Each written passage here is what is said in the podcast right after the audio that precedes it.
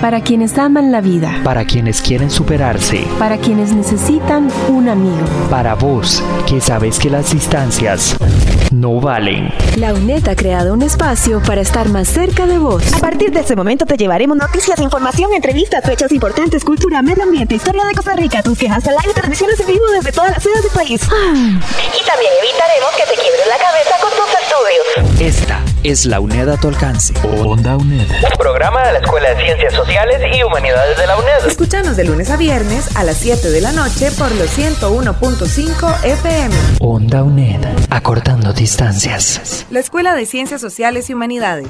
La Cátedra de Gestión y Servicios de Información. Onda UNED y Red de Estudiantes Comunicadores presentan Biblio 9394. Información, conocimiento y acción.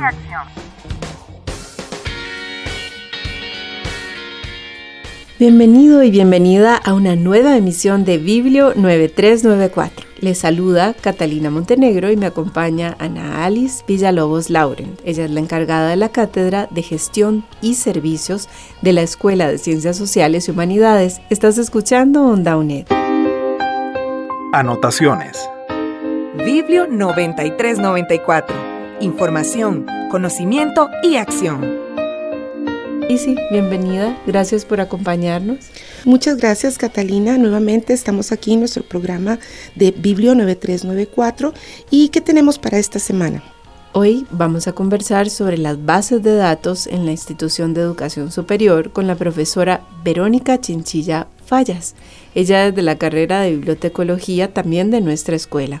Y fuera de micrófonos nos acompaña el profesor Ernesto Faeron, encargado de la cátedra de tratamiento de la información de la carrera de bibliotecología. Así que un saludo. Ustedes que nos están escuchando quizás están pensando, bueno, bases de datos. Eh, ¿Qué significa esto? Verónica Chinchilla Fallas, nuestra tutora que además es máster en Ciencias de la Información y Gerencia de Proyectos y ha trabajado en el sistema de bibliotecas de la Universidad de Costa Rica, nos acompaña para entender esto y así comenzamos. Verónica, ¿qué es una base de datos? Bueno, primero, muchas gracias por la invitación. Para mí es un gusto acompañarlas y ya entrando en materia y hablando de bases de datos, es muy importante tener un acercamiento a lo que son las bases de datos en general y es un conjunto de datos que se almacenan para su posterior uso. Eh, la palabra muchas veces eh, parece extraña y un poco alejada de la realidad de todas las personas,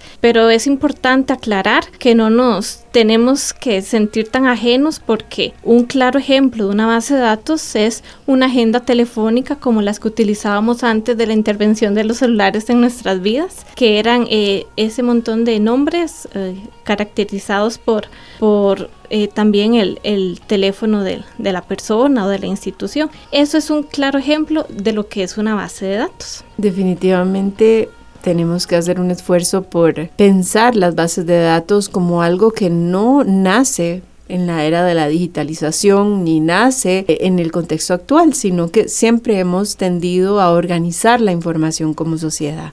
¿Podemos citar algunos otros ejemplos de bases de datos? En términos generales, podríamos decir que un directorio telefónico.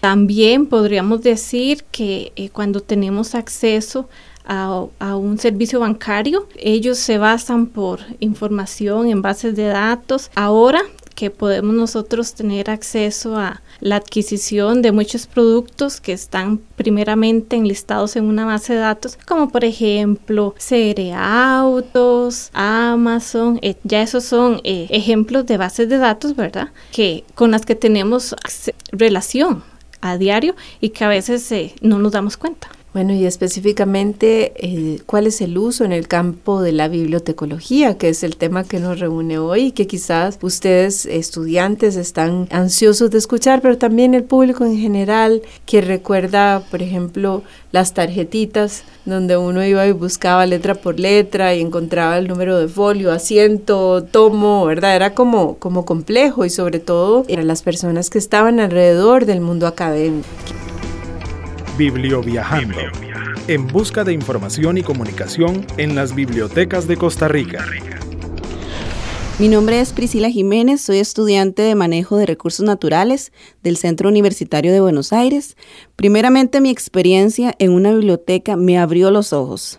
Siempre pensé que ir a una biblioteca eh, sería mm, gastar mucho tiempo y trabajo y que al final no iba a resultar y que era mejor buscar todo en mi casa desde internet pero ciertamente cuesta mucho y quería investigar eh, un poco más sobre mi tema de eh, graduación. Entonces, bueno, tomé la decisión y fui a la biblioteca de la Universidad de Costa Rica. Cuando llegué me atendió la bibliotecóloga Sara Cascante y me enseñó en la biblioteca cómo está ordenada, me enseñó a usar la base de datos que hay en la web y cómo filtrar información. Eso me dejó con la boca abierta los espacios de estudio, préstamos de libros, servicio de impresión para estudiantes, así como las salas que pueden solicitar. Estás escuchando Onda UNED.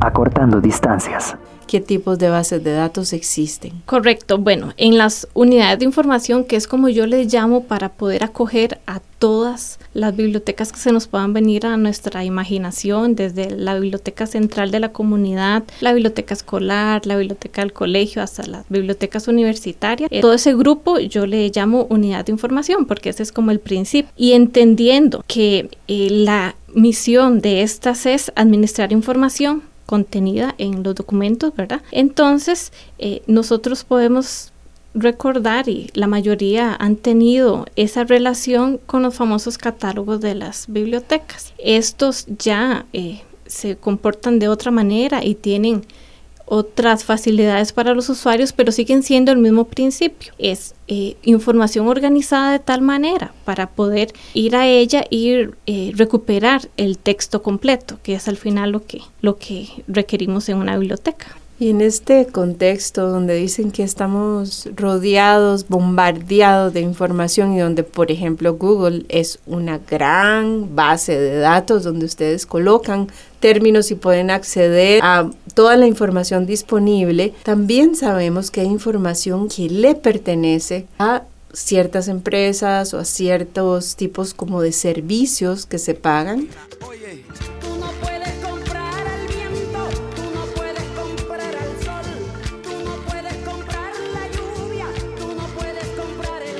Hablemos del contexto actual, no solo del desarrollo tecnológico, sino también todo lo relacionado con el mercado de las bases de datos y las posibilidades que tienen las instancias educativas de acceder a estas informaciones. Tal vez ustedes tienen la idea de que, bueno, Internet contiene toda la información, sin embargo hay mucha información especializada que está vedada, que no sale, que no hay dónde accederla si uno no ha pagado una de estas bases de datos o si uno no es un estudiante de alguna institución que tenga acceso a la información. Correcto. En la actualidad hay un gran movimiento y a eso eh, le llaman corriente principal. Y en esta corriente principal, para decírselos de una manera más clara, digamos que ahí van las publicaciones de investigadores que se asocian a ciertas editoriales y que producen contenido académico de alto nivel. ¿Qué quiero decir con esto? Bueno, las últimas investigaciones en cáncer, las últimas investigaciones en artes, en, bueno, cualquier campo que se nos pueda ocurrir. Esta información es académica y tiene la particularidad de que tiene un alto contenido porque es analizada además por lo general por pares, ¿verdad? Y eso es que se le da un control de que no se puede publicar información que ya se haya descartado de alguna forma en sus resultados o información que no vaya a llegar a, dar un resultado efectivo en algún área de conocimiento. Entonces, toda esta información que se produce de este alto nivel eh, ya todos sabemos que eh, va a dar a ciertas editoriales. No todas las editoriales producen información de este nivel. Entonces, eh, para dar un ejemplo así muy práctico, podemos hablar de una editorial como es Elsevier, que es una editorial que empezó a funcionar en Europa y se ha extendido bastante por el Estados Unidos debido a la necesidad de la educación superior de este país. Estas editoriales tienen sus artículos y los ofrecen a otras universidades como las que tenemos en nuestro país con la posibilidad de ser adquiridos bajo la modalidad de compra. Entonces, ¿Qué quiere decir? Que estos artículos que se están produciendo en este alto nivel pueden ser accesados siempre y cuando haya un pago de por medio. Estas bases de datos no las tienen definitivamente todas las universidades. Es eh, por lo general son pagos bastante altos, entonces se ha vuelto información solo para eh, que puedan accesar las instituciones. La operación Cóndor invadiendo mi nido, perdono pero nunca olvido, oye. Vamos caminando, aquí se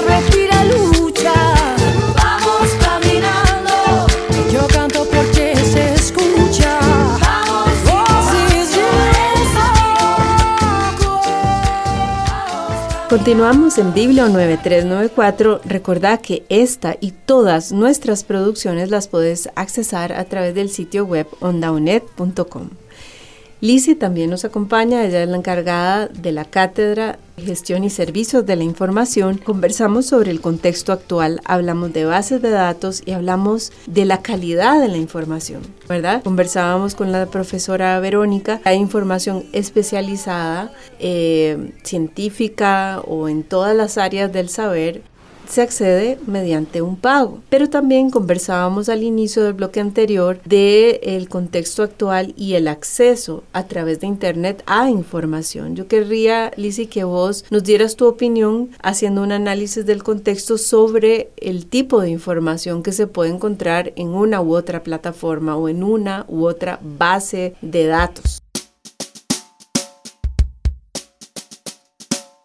Sí, es muy interesante el tema. De hecho, eh, recientemente, eh, recientemente decimos, pero en realidad ya han pasado como 20 o 30 años, que se ha dado toda esta explosión de información. Pero aquí también entran otros elementos. Primero es eh, el tema de la necesidad de información, por ejemplo, desde cómo lo vemos los bibliotecólogos, porque el informático también tendrá otra perspectiva sobre el tema. Y es el hecho de que eh, también recordar, como hemos mencionado en otros programas, que existen diferentes tipos de bibliotecas o unidades de información las educativas, las bibliotecas públicas, las bibliotecas eh, universitarias, que muchas veces son además bibliotecas especializadas. Entonces, si nosotros vamos a requerir hacer eh, una búsqueda sobre un tema específico, em, pues por lo general se entra en Google y se pone el tema. Lo que pasa es que no siempre vamos a encontrar información adecuada para la necesidad de información que tenemos. Por ejemplo, hay una página muy famosa, el Rincón del Vago. Ahí pueden encontrar muchos temas,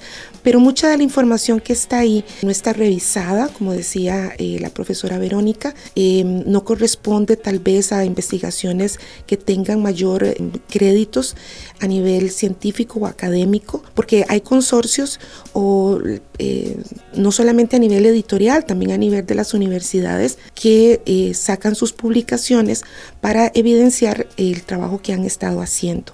Eh, también existe otro mundo, por ejemplo, empresas a nivel tecnológico que hacen las farmacias, por ejemplo, que hacen muchas investigaciones para la venta de sus productos.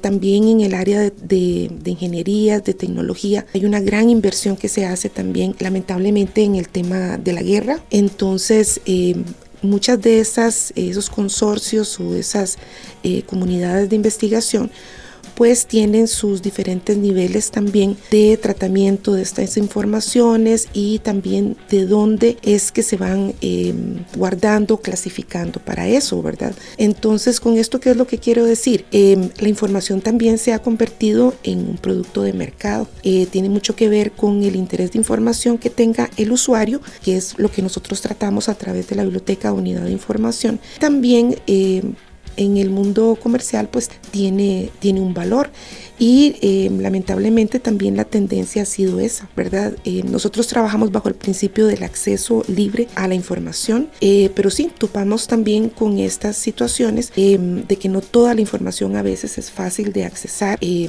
también pues garantizar que sea información válida. Otro lado está el hecho de que necesitamos también formar a los usuarios de la información y pues Verónica creo que también nos va a comentar un poco más sobre las bases de datos eh, sobre todo desde el punto de vista bibliotecológico que nosotros utilizamos, ¿verdad? Ahora nos mencionaba las bases de datos referenciales que llamamos y también están las bases de datos em, a texto completo. Es uno de los, de los temas interesantes, sobre todo cuando nosotros hacemos esa, ese viaje, ¿verdad? Que mencionaba antes del, del catálogo, las tarjetitas, que solo encontramos por autor, por título o por materia y ahora pues podemos encontrar en un mismo lugar, en una misma pantalla, la información de qué es lo que se ha escrito sobre ese tema, de qué periodo, quién lo ha escrito, inmediatamente con un clic tener acceso al texto. Es correcto.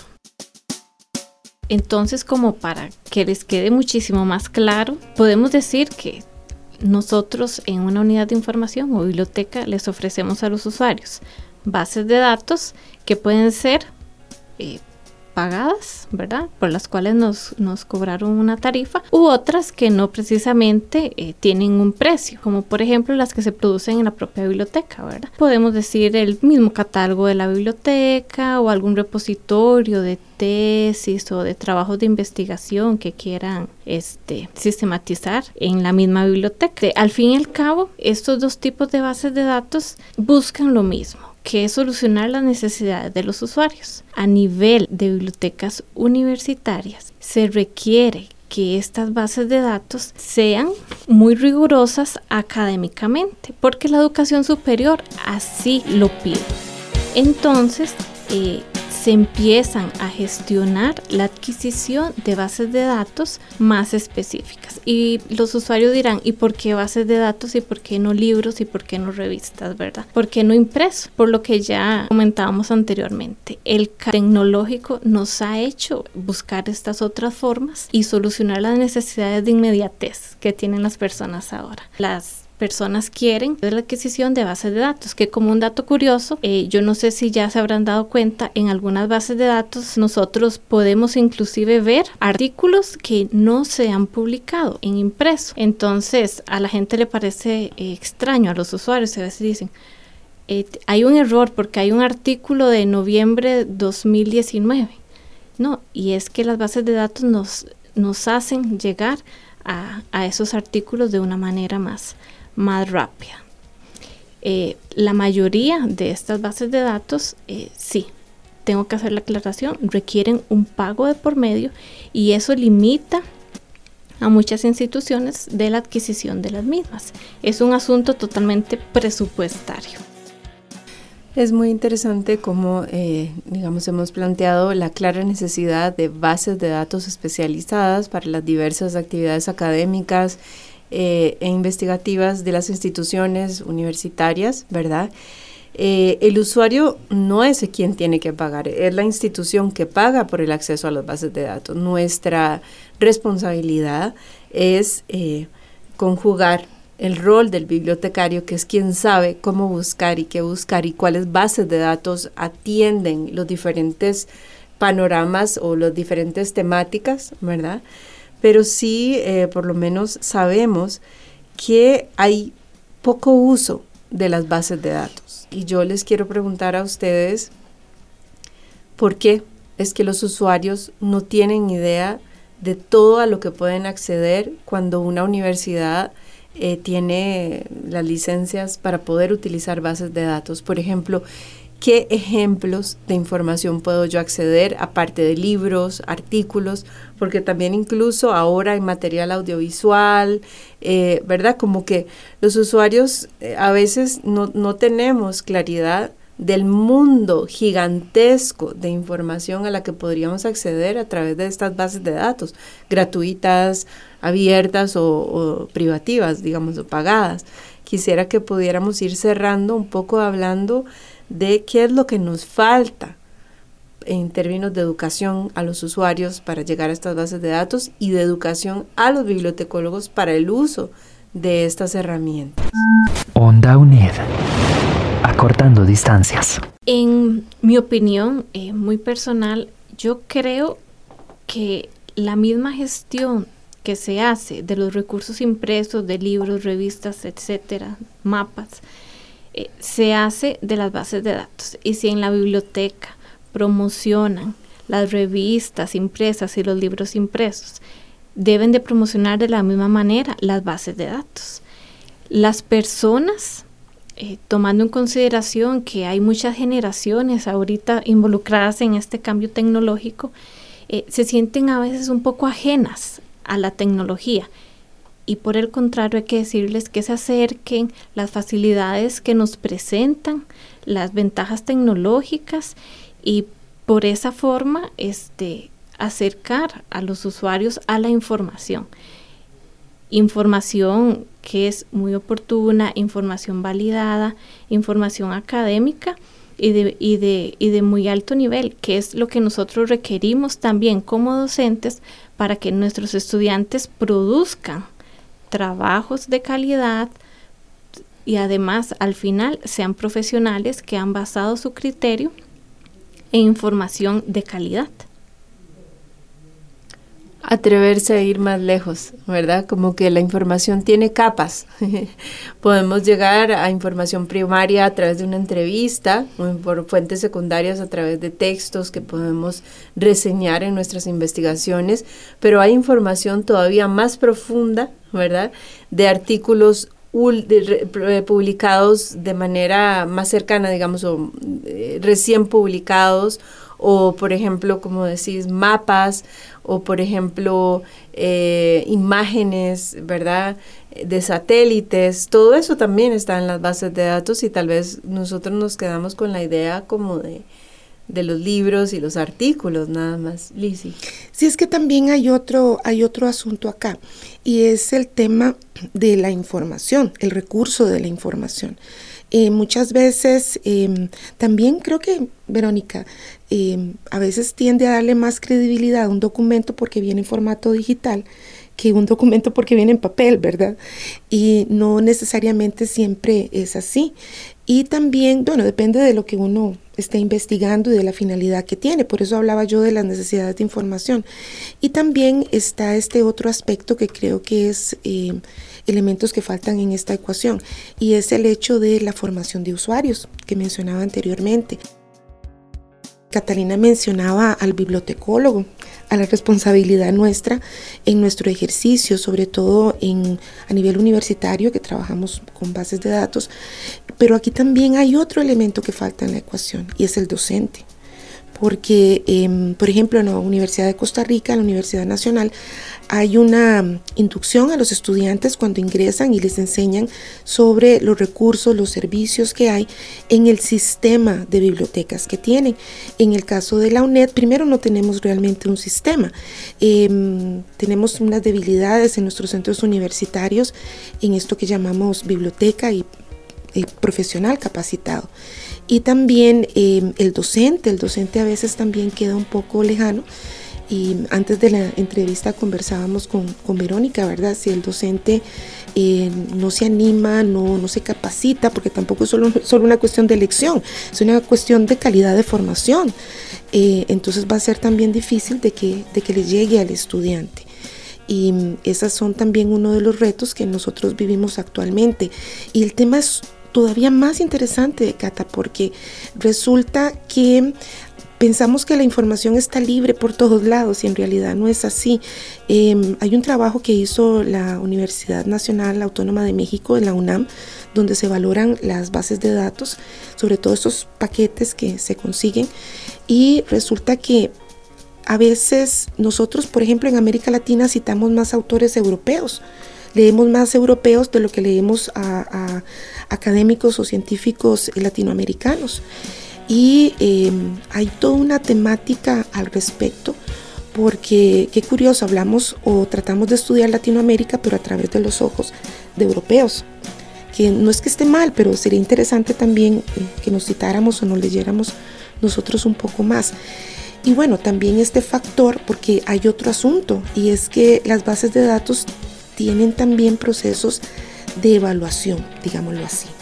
Em, ahí también se pueden hacer em, análisis de qué áreas están leyendo o investigando, qué autores, qué temáticas, eh, qué periodos, ¿verdad? Y eso también nos, viene a decir algo, nos dice algo, que eso es una parte también, otra parte interesante de la biblioteca, es esa retroalimentación que la biblioteca puede dar y da como apoyo también tanto a la docencia como a la investigación, ¿cierto?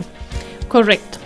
Eh, después de que esas bases de datos se adquieren de alguna manera, ¿verdad? En el mejor de los casos que se puedan adquirir, eh, hay que darles un seguimiento, tomando en consideración el precio y la cantidad de usuarios que están accesando a los libros, a los artículos, a las imágenes, a los videos, eh, abstract, casos de estudio, etc. Puede ser una lista interminable, pero por dicha, las bases de datos tienen casi que de todos los tipos de documentos que puedan existir. El, este uso da información muy importante a la biblioteca.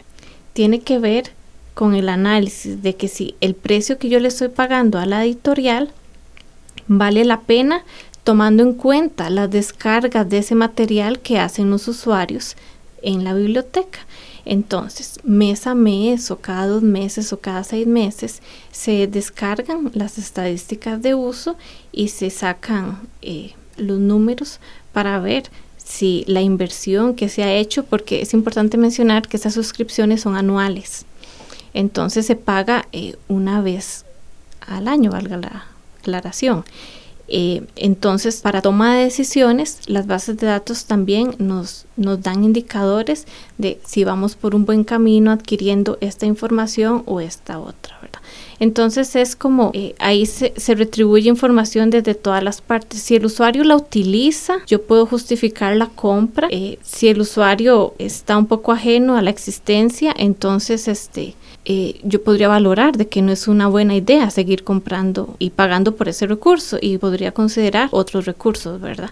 Entonces sí, después de la adquisición de las bases de datos, pues la gestión SIC y, otro punto importante que ya lo mencionábamos es el mercadeo de las mismas, ¿verdad? Que es muy importante hacerle saber al usuario que el recurso está disponible para, para su uso. Esperamos que luego de este espacio ustedes tengan más interés y quieran acercarse a sus bibliotecas y preguntar cuáles son las bases de datos a las que pueden acceder. También que estudiantes de bibliotecología se informen más y puedan también investigar sobre algunas bases de datos tal vez gratuitas, abiertas o de servicio para la comunidad que se puedan utilizar de forma alternativa. Y a las personas que nos están escuchando, muchísimas gracias por estar en sintonía. Quiero agradecerle a Verónica Chinchilla, tutora que imparte el curso de desarrollo de fondos documentales de la carrera de bibliotecología, también la colaboración del profesor Ernesto Faerron de la Cátedra de Tratamiento de la Información como parte del equipo de Biblio 9394 a Alice Villalobos Lauren, que siempre nos acompaña y además produce este espacio. En el control técnico de este espacio, Aarón Robleto y Daniela Sofeifa. Locución, Priscila Jiménez. Producción y edición, Catalina Montenegro. Nos escuchamos en nuestra próxima emisión de Biblio 9394. Muchísimas gracias por acompañarnos. Esto ha sido Biblio 9394. Información, conocimiento y acción, como solo Onda UNED te lo puede dar. Una producción de la Escuela de Ciencias Sociales y Humanidades, la Cátedra de Gestión y Servicios de Información, Onda UNED y Red de Estudiantes Comunicadores. Biblio 9394. Para vos, que sabes que las distancias no valen. Esta es la UNED a tu alcance. Onda UNED. Escúchanos de lunes a viernes por los 101.5 FM o desde cualquier computadora en el mundo por ondauned.com. Onda UNED, acortando distancias.